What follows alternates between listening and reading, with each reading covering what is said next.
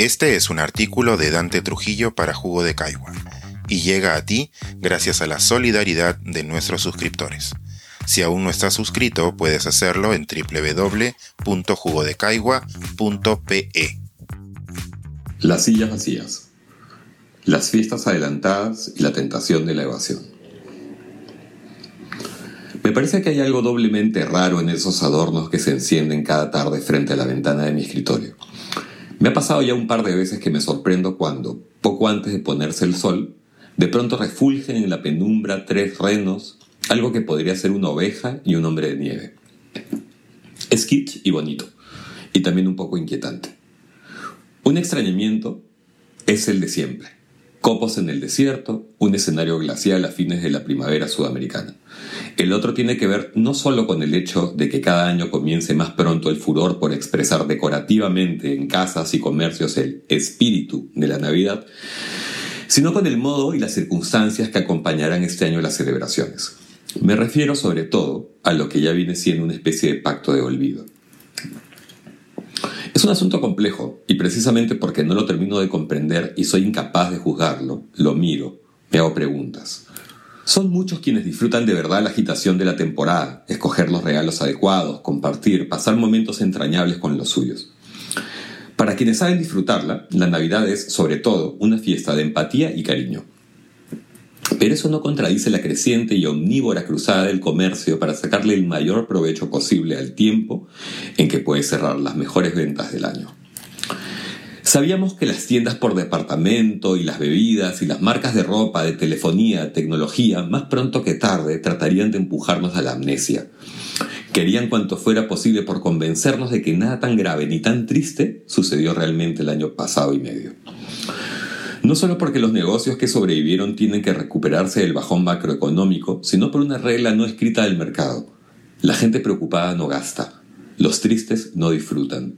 Pensar en la muerte nos encierra, mientras que la pulsión de vida nos hace impulsivos, generosos, inconscientes. ¿Para qué vas a guardar? ¿Acaso te llevarás la plata a la tumba? ¿Y si te mueres mañana y nunca te compraste ese carro, perfume, celular? Todo esto era esperable, por supuesto.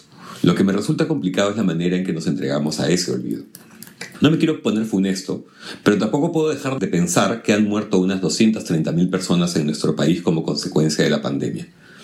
230.000 más de las que hubieran dejado de existir en 18 meses normales. Cuatro veces lo que arrojaron al final los 12 años de horror fratricida de los que no terminamos de recuperarnos.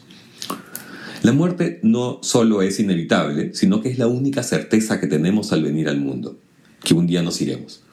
Quizá lo único que hacemos toda la vida, el propósito, sea tratar de que nuestro fin sea lo más plácido posible, en paz, de viejitos, mirando hacia atrás con satisfacción y la conciencia tranquila. El presente con serenidad y el futuro, el misterio sin temor. Lo deseamos para nosotros mismos y para quienes amamos.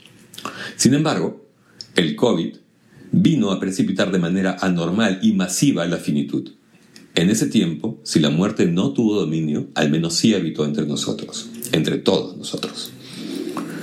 Hasta hace solo unos meses comenzamos a acostumbrarnos a las imágenes de personas haciendo cola de madrugada por oxígeno, por medicamentos sobrevaluados, por un poco de ayuda y atención, en los alrededores de las carpas de los hospitales tratando de saber algo sobre sus padres o sus hermanos o sus parejas o sus hijos.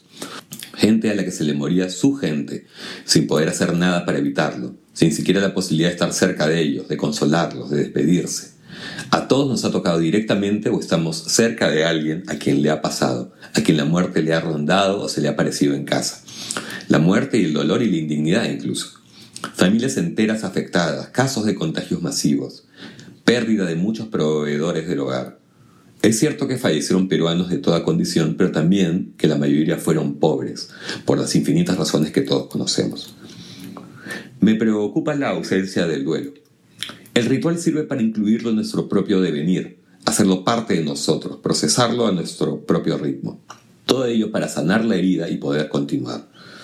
Por supuesto que hay tantas maneras de vivir esa experiencia como personas y que la pandemia ha producido nuevas formas hasta de condolernos. Pero cancelar esta etapa, saltársela, me parece, va a tener consecuencias sociológicas y psicológicas serias en los próximos tiempos. Eso por no hablar de la culpa de los miles de casos de individuos que cargarán con el peso de haber sido los portadores que, sin querer, pero muchas veces por negligencia, contagiaron a sus familiares.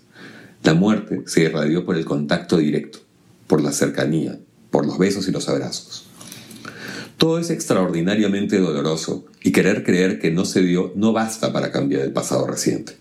Y me parece que entre quienes buscan borrarlo de su recuerdo y quienes, porque no les tocó de cerca, son incapaces de hacerse cargo del dolor ajeno, estamos todos, junto con el gran comercio, formando el pacto mencionado. Eso es una señal más de lo fragmentado que está nuestro cuerpo social. Por supuesto que la vida debe continuar, y lo hace. Y desde el origen mismo de la pandemia hemos tenido otros temas capaces de competir por su atención, desde las sucesivas crisis políticas, un enfrentamiento acuciado por tanta crispación acumulada, hasta el fútbol.